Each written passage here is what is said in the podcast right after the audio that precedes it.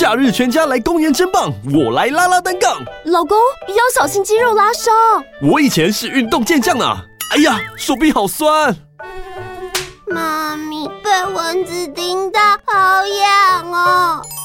还好我随身携带虎标万金油，肌肉酸痛用红色虎标万金油推一推，可以刺激循环。被蚊子咬，抹上白色虎标万金油，很快就缓解瘙痒。妈咪最棒了！棒的是草本配方，无负担的虎标万金油，我的神队友。北市卫药广字第一一二零九零零二四号，卫署成制字第零一五七零一号、零一五七零二号。使用前请详阅说明书、警语及注意事项。本节目由生鲜食材科技出品。大家好，欢迎来到影视幕后同学会，我是冯博翰，在这里用经济学带你解读全球娱乐产业。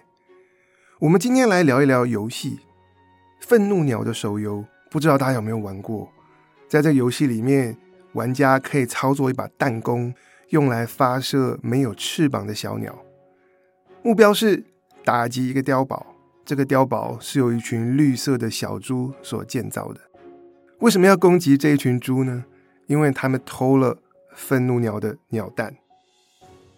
一个多礼拜前的消息，以音速小子闻名的日本游戏大厂 Sega，他们提议要买下愤怒鸟的公司 Ravio，出价多少钱呢？是七点七五亿美元，折合台币大概是两百二十几亿。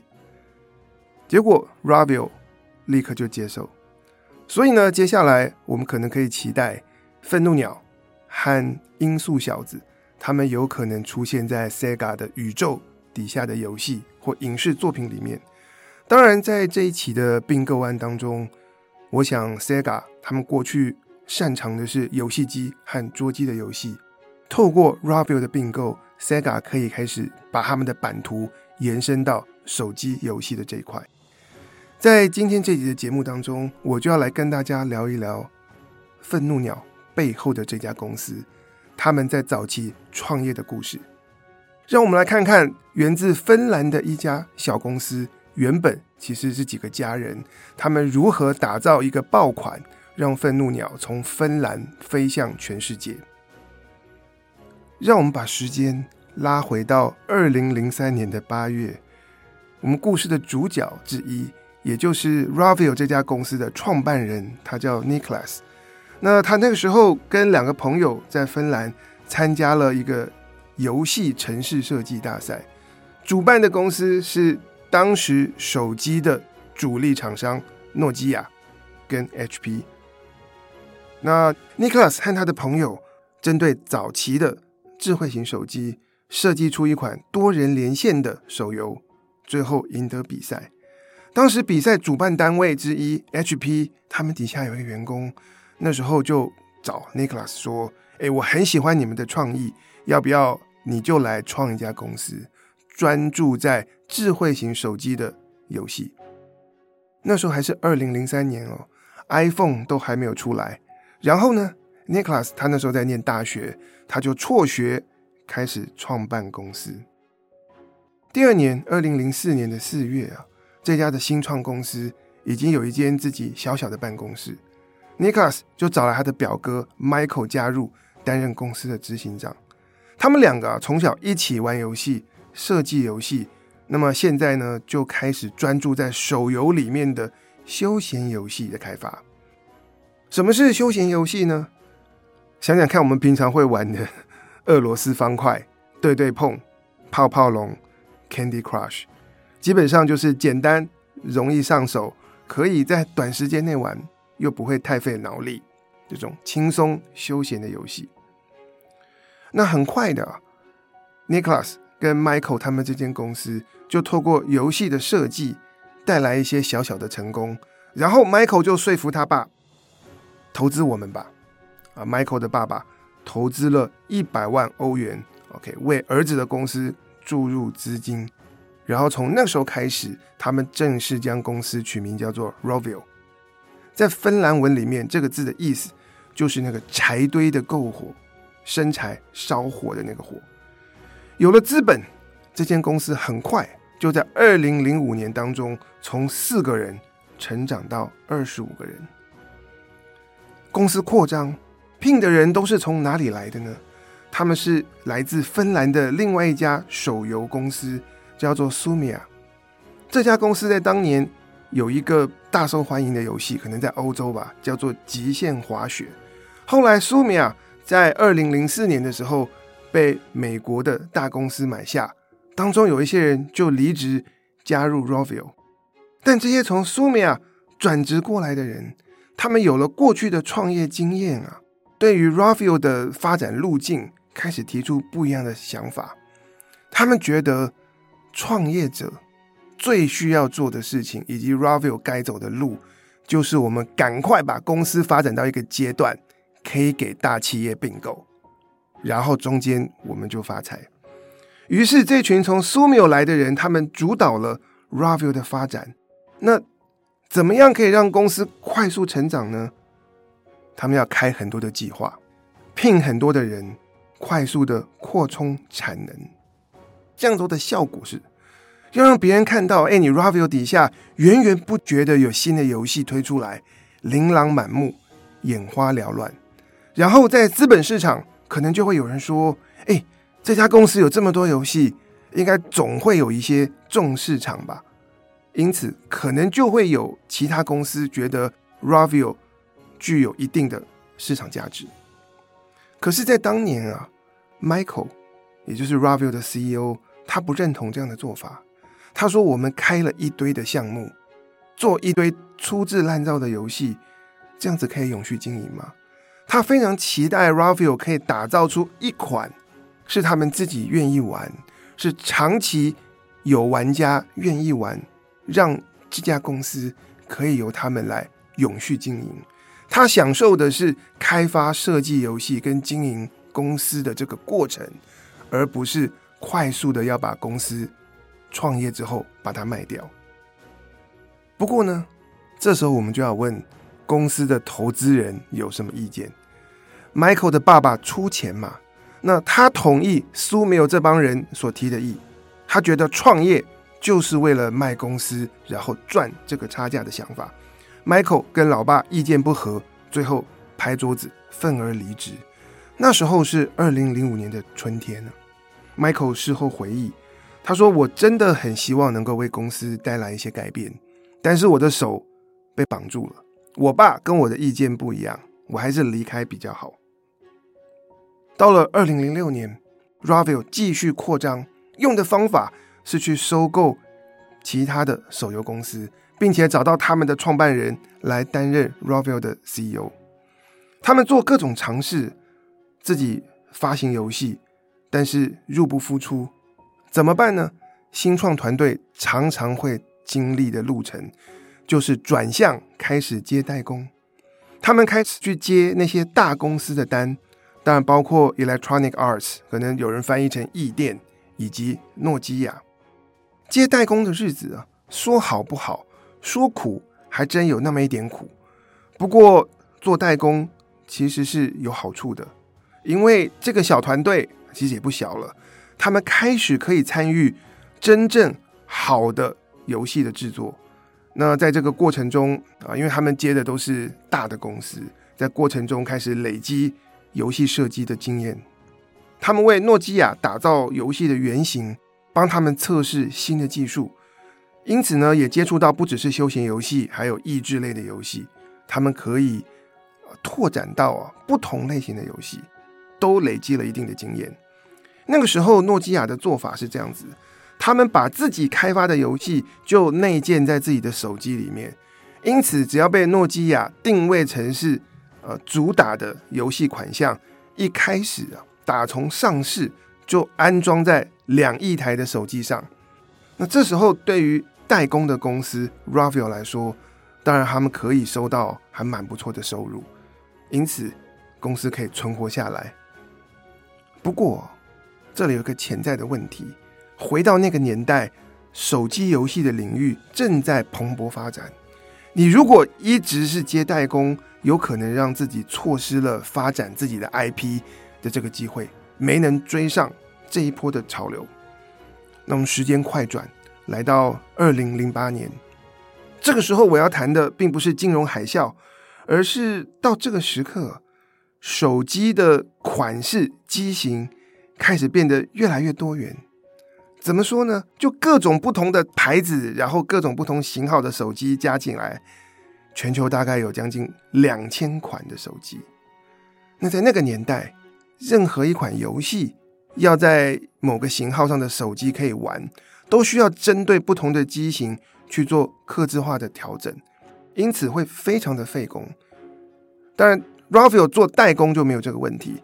当他们要开发自己的游戏，那他们就需要做到，我这款游戏啊，不管玩家用的是哪一款手机，都能够玩。那这是很大量的一个工作分量，根本是不堪一家小公司的负荷。怎么办？为了生存，Ravio 只能够继续减少自己的游戏开发，增加接待工的量。不过我们想一想，当 Ravio 这样的小公司，没有办法继续产制属于自己的游戏，那么在欧美就有为数众多的小公司，他们停止了自己的设计，纷纷转去做代工。效果就是呢，越来越多的公司他们选择专心为大公司代工，结果从产业的角度来看，代工厂在增加，大家彼此竞争，只能够 cost down，竞争价格嘛。那这样就让 Ravio 开始面临庞大的压力，他们必须要降价，降价就要撙节支出，最后公司就进行大裁员，用更少的人力做更多的事。到二零零八年底的时候，Ravio 的员工人数从五十个人骤降到十二个人。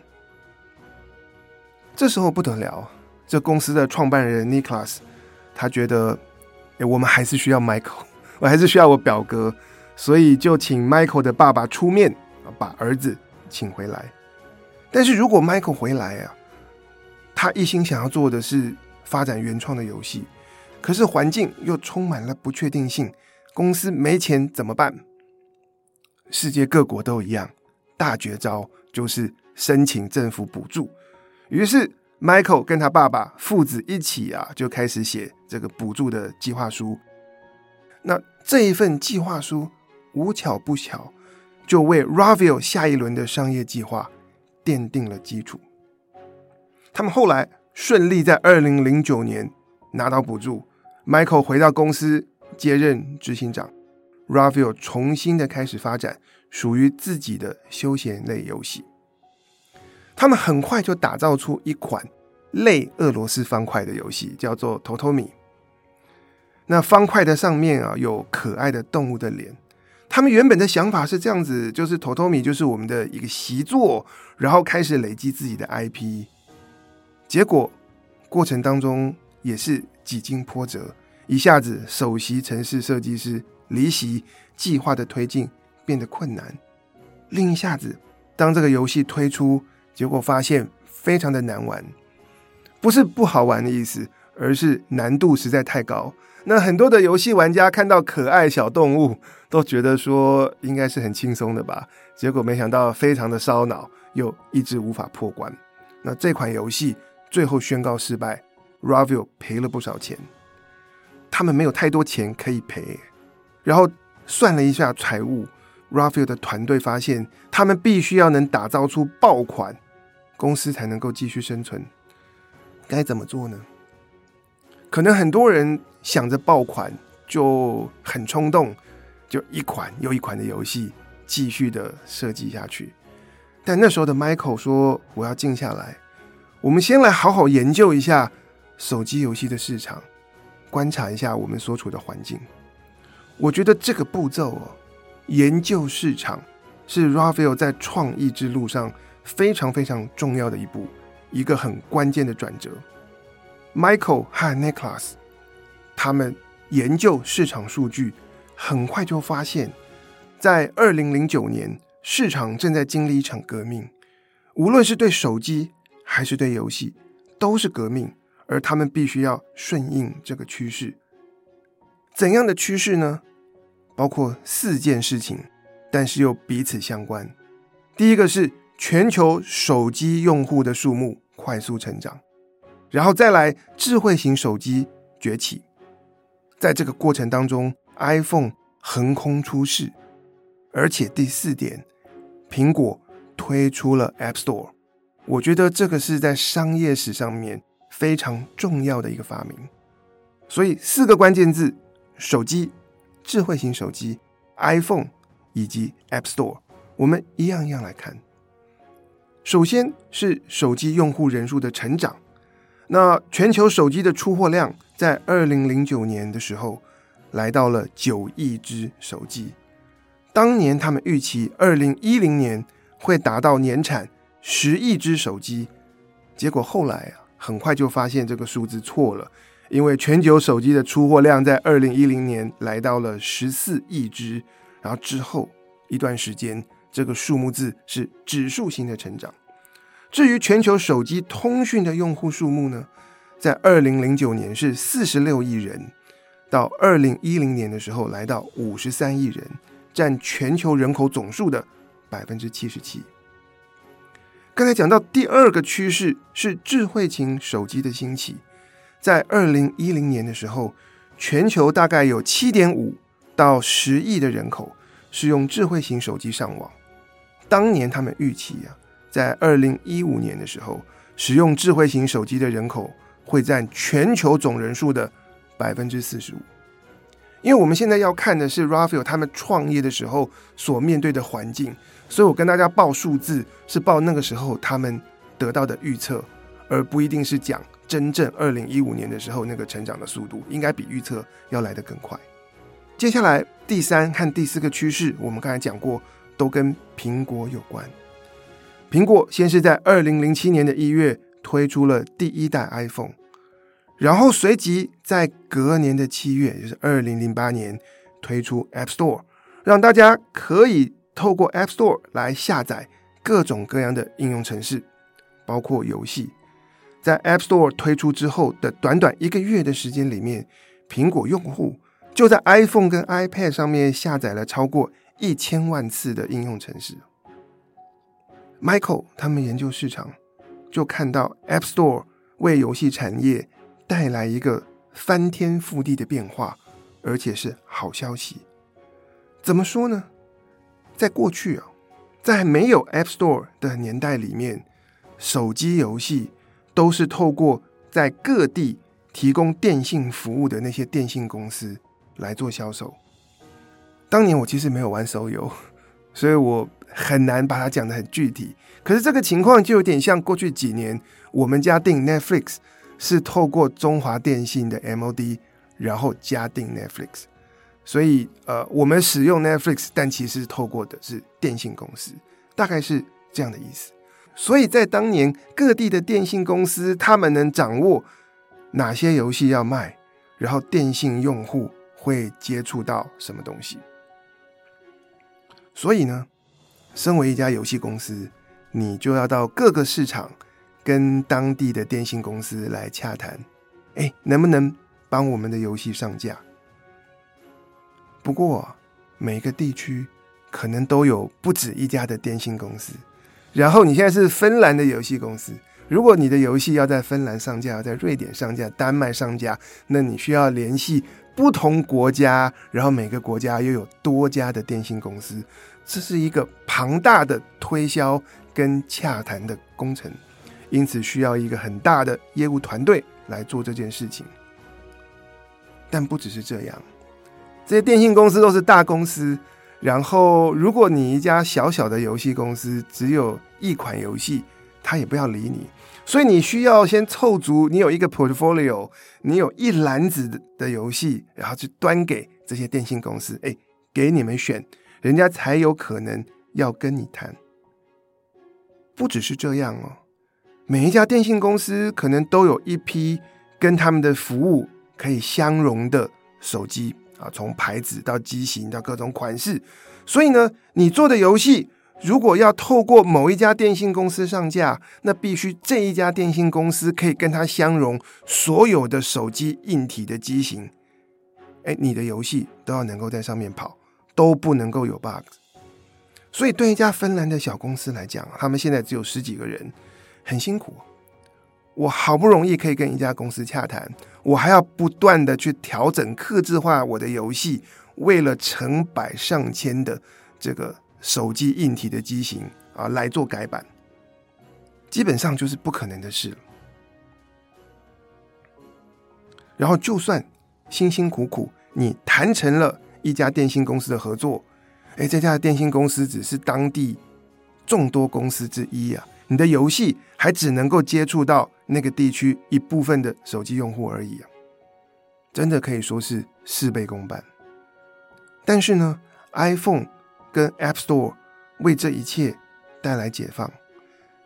App Store 的发明让小公司现在可以专注在游戏设计上面，而且可以轻松的向全世界做推广，这一切变得可能。我们可以这样想，App Store 其实就是一个市场。你做游戏设计，只要你的游戏符合苹果的规范和品管，然后通过他们的审核，就可以在 App Store 这个市场上架。因此，你需要对接的只是苹果的系统。然后，只要是 iPhone 的用户。不管他们住在天涯海角，用的是哪一家电信公司的服务，都可以在 App Store 上面下载游戏，有的免费，有的是付费游戏。所以呢，从现在开始，游戏公司不再需要跟各地的电信公司来接洽、来周旋，他们也不再需要养一个庞大的业务团队来做这件事情，他们只要跟 App Store 对口，就能够触及到。所有 iPhone 的用户，剩下的精力都可以拿去打造游戏。不只是这样，App Store 在当年也改变了拆账方式。原本游戏公司和电信公司来合作游戏的上架是二十八十这样的比例来拆分，游戏公司拿两成，电信公司拿八成。那现在这个游戏透过 App Store 上架。是游戏公司拿七成，苹果只抽三成。就这样，App Store 上面的应用程式的数目，很快就从二零零八年的好几千，增加到了二零一一年的四十几万。然后呢，App Store 的存在啊，也刺激了 Google，他们在 Android 手机上面推出 Google Play，产业结构因此改变。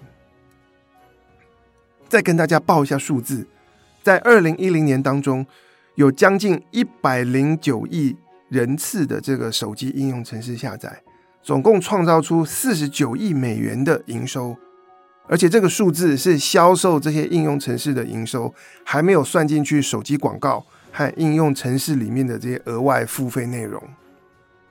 然后，同样这些数字在二零一一年的时候。成长到了两百四十九亿人次的应用程式下载，以及一百二十三亿美元的营收。所以，我们看到 iPhone 和 App Store 为新一代的手机游戏铺好土壤。现在小公司也玩得起了。那么，Ravio 要如何加入这个市场？我们就顺着 Michael 和 Nicholas 他们当年的思路，继续来看一下，在手游的领域。大家游戏的制作成本和营收的分布，在当年投入手游设计的也有不少是大公司，像是迪士尼和我们之前讲到的 Electronic Arts，但也有像 Ravio 这样的新创，因此手游的开发成本落差非常大。小的做一款游戏是六千美元，豪华的做一款游戏是十五万美元，都有。那么，游戏开发成本的中位数呢，大概落在三万美元上下。至于 Rovio，他们那时候已经抱定了要做高档的游戏，所以预计要投入十三万美元来开发新的游戏。至于营收啊，数字讲了可能会让你吓一跳，其实大部分的游戏没有人玩，不赚钱。根据二零一一年秋天的一份市场调查。在 App Store 上面发布的游戏，每款能赚多少钱呢？营收的中位数是三千块钱美金。请记得哦，开发成本中位数是三万美金，可是营收的中位数只有三千啊。如果我们算一算，到头来只有百分之四，非常少的游戏可以创造出超过一万美金的营收。所以，手机游戏是一个低门槛，但是多数游戏都赔钱的一个事业。我们继续来看营收的分布哦，前百分之二十的游戏公司，他们赚走了百分之九十七的产业总营收。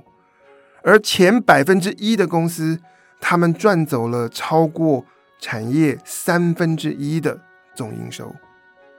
这样的产业结构能带给 Ravio 团队什么样的启示呢？我想在当年他们看到了两点：第一，你要做，就要成为那个非常少数是能卖、有人玩的游戏，你需要去拼那个百分之四。第二点。芬兰很小，但是网路很大。那么 App Store 已经帮忙铺好路，所以游戏设计你一旦要做，就要把目标放在国际市场。但这个话讲起来容易，要怎么做呢？Michael 跟 Nicholas 他们开始思考这个问题。在 App Store 上面有几十万个应用程式，那手机的用户要从何选起？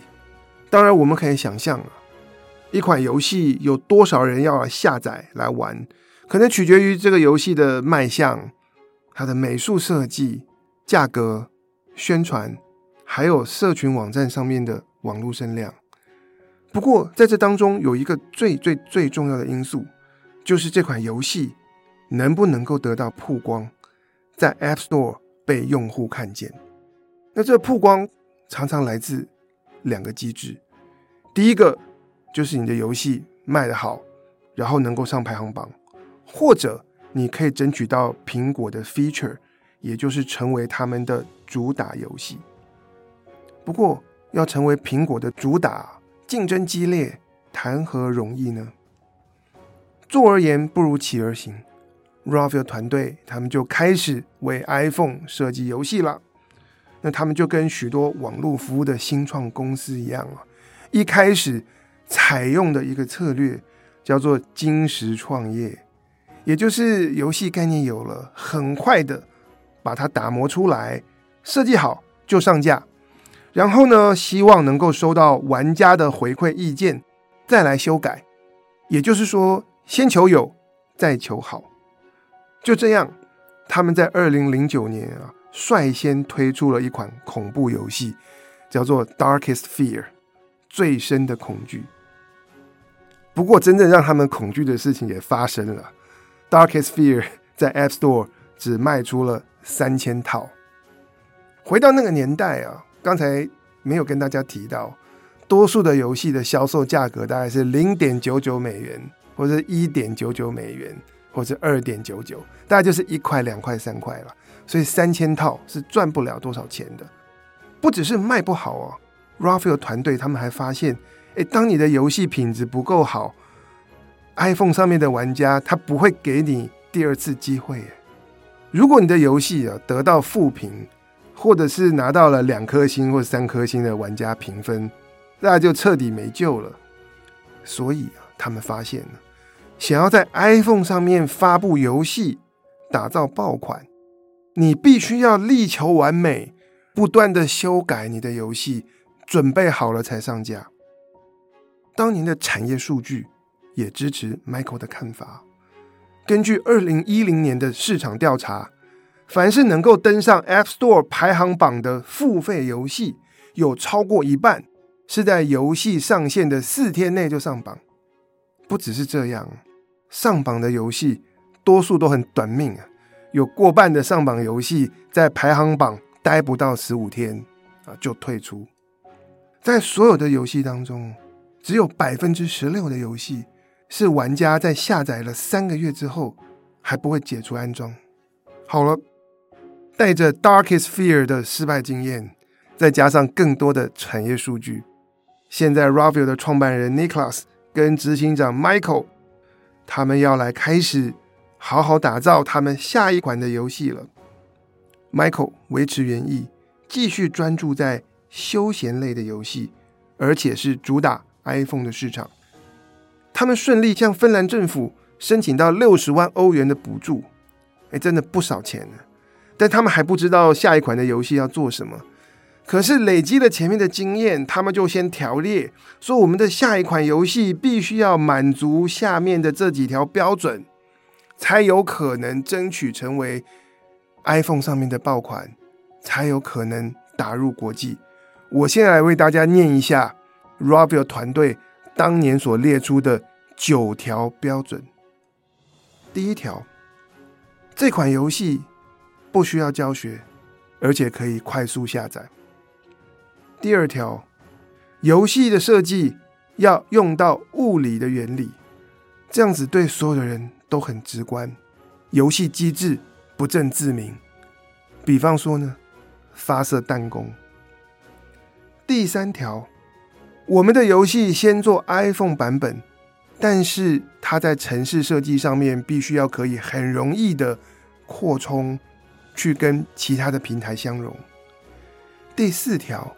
我们这游戏的小图示放在 App Store 上面，必须要有好的辨识性，让人能够一眼认出。第五条，iPhone 的特色不只是智慧型手机，还加上了触控式荧幕，所以我们要好好的来发挥触控式荧幕的特性。第六条，我们游戏的每一关都是要大约一分钟就可以完成。第七条，这款游戏要足够大众，谁都能玩，谁都想玩，老少咸宜。第八条很重要，这款游戏必须要能够不借助语言。他们当年用英文写下计划书，用的字叫做 “wordless”，不会用到文字。这样世界各地的手机用户，不管大家的母语是什么，不管你识不识字，都可以玩。不需要借助翻译啊，非常重要的一点。再来第九条，这游戏的名称要铿锵有力，直接说明一切。所以呢，Raphael 团队啊，就在这九条标准之下，发展出了《愤怒鸟》这款游戏。那游戏的设计其实有很多的细节和专业，在我们今天的节目当中。我并不打算跟大家多聊，而且游戏设计本身也不是我自己擅长的东西。当然，这过程包括了他们创造这些角色，有怒鸟红，英文名字叫 Red；飞镖黄，英文名字叫 Chuck，他擅长冲刺；然后还有炸弹黑，白公主。啊，他们发展出用弹弓的方式，和，这鸟去攻击猪所构筑的堡垒。那堡垒。用什么样的材质？有木头，有石块，有冰块。然后这堡垒要用什么样的方式设计？过程中有很多的细节。然后他们发现一个好玩的游戏，可能还要帮他加点故事。我猜大部分人玩《愤怒鸟》也不会去多想背后有什么故事，但是因为他们后面有一个设定，猪偷了鸟蛋，所以这些鸟才会这么生气去攻击。因为故事的存在。让这个世界观可以变得更完整、更有魅力。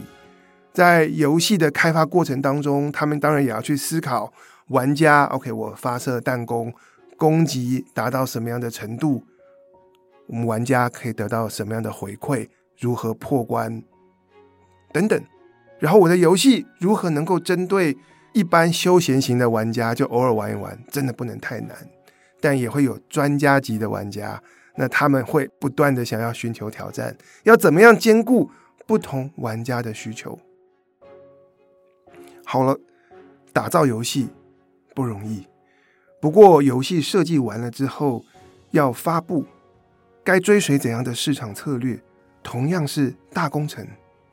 特别是大家记得，Ravio 他没有要满足于芬兰的市场，他们希望愤怒鸟能够飞向全世界。推广游戏当然靠行销啊，但是做过网络行销的人可能就知道，多数的行销工具便宜的没有什么成效，有成效的往往很贵，然后有时候贵到不值得用。特别是一间小公司自己来宣传自己的游戏，会遇到这样的困境。所以呢，Rafael 他们很快就决定，与其凡事靠自己 DIY，不如找一家靠谱的游戏发行商来合作。所以他们就找到了一家非常大的游戏发行公司，叫做 Chillingo。那 Chillingo 下面的这个游戏数量很多，跟苹果也维持非常好的关系。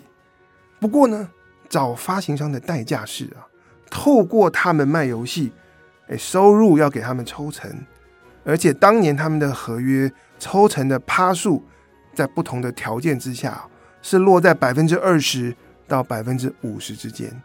你可以想想，我游戏收入的百分之百，其中三十趴给苹果。剩下的五十趴给 Chillingo 啊，你拿那个百分之二十，你甘不甘心呢？但 Rafael 团队他们觉得，哎，我们最重要的是打开市场，把饼做大，而不是抱着很小的一块饼的碎屑自己吃。所以他们公司内部其实经历了一些讨论跟挣扎，最后和 Chillingo 合作，就在二零零九年的十二月，他们推出了。愤怒鸟一开始是付费游戏，价格呢一点九九美金。接下来的发展，我觉得是重点。Ravio 这家公司，他们可以说是有策略、有步骤，我觉得也非常值得在台湾的创业团队一起来参考。因为我们同样面对了，我们身处在一个小国家、小市场，要怎么样把东西推到国际上去？首先啊，Rafael 他们发现，哎，愤怒鸟在芬兰上架几天内，当然就攻下了国内 App Store 的排行榜。那根据 Rafael 团队自己的说法，这个并不难啊。芬兰人口只有五百万人，每天只要有一百五十次下载就上榜了，而且可以名列前茅。但 Ravio 的目标当然是希望能够攻下。大国的排行榜，像是英国和美国。其实很多人都会说，你只要能够在欧洲打下英国市场，或者是你攻下了美国市场，进军全世界就简单了。可是呢，这件事情不能够照进。Rafael 团队他们决定要从欧洲的小国开始，他先设法累积在很多小国的上榜记录，再透过发行商。拿这些上榜记录去跟苹果争取，作为苹果在英国的 feature 主打游戏，这是他们的策略和步骤。那游戏要在小国得到曝光，有时候只要争取到一两位关键的 KOL 做推荐就够了。在当年呢，最强而有力的 KOL 还不是 YouTuber，而是布洛克。所以，Ravio 团队他们就把《愤怒鸟》的这个试玩的游戏代码发给在丹麦最有名的一位游戏评论家。这位作家他给《愤怒鸟》好评，文章一上线，当天《愤怒鸟》就冲上了丹麦 App Store 排行榜的前五名。，Rafael 团队他们用类似的方法，在丹麦之后又陆续攻下了瑞典、希腊、捷克。也都是先联络布洛克，然后冲 App Store 的排行榜。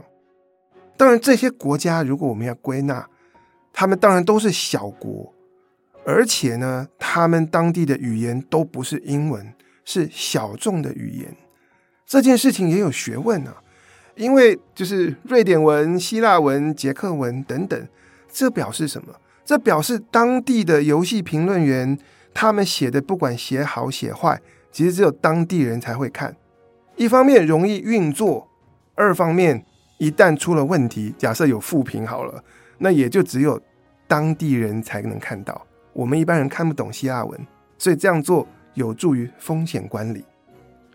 但最后愤怒鸟没有遇到这些问题啦，他们很快就累积了一堆小国家的排行榜记录啊，攻下第一名，最后就如愿啊，在愤怒鸟。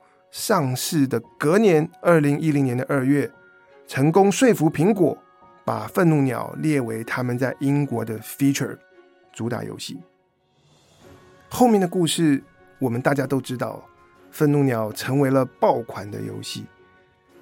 那我再报一些数字好了，截至二零一一年的十月，愤怒鸟的游戏总共被下载了超过四点二亿次，每个月同时有一点二亿的人在玩愤怒鸟，而且全部加在一起，平均每个月花了三亿分钟这么多的时间。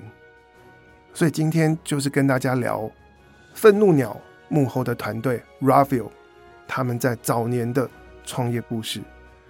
我觉得这故事真的，我觉得在台湾的创业团队，然后我们任何做内容的人，但每个人要来听这个故事，或者是你要去读他们的历史，因为当中有太多太多的这些经验，以及他们的步骤和策略，值得我们来思考。当然，我帮大家统整一下。第一个，他们有抓准时事，回到二零零八、二零零九的那个年代，他们看到了新科技所带来的改变，然后透过 iPhone 的 App Store 创造了一个新的市场，而这个新的市场是会成长，是有机会吸引大量的。游戏设计师、应用程式开发商跟手机的用户去那里聚集，看准事实，这是第一点。第二点，他们在创业的过程中，其实有认真的来研读市场的数据，透过市场的研究来减少自己犯错。毕竟我们可以看到，有些错误其实是会浪费掉你的时间，然后会花钱。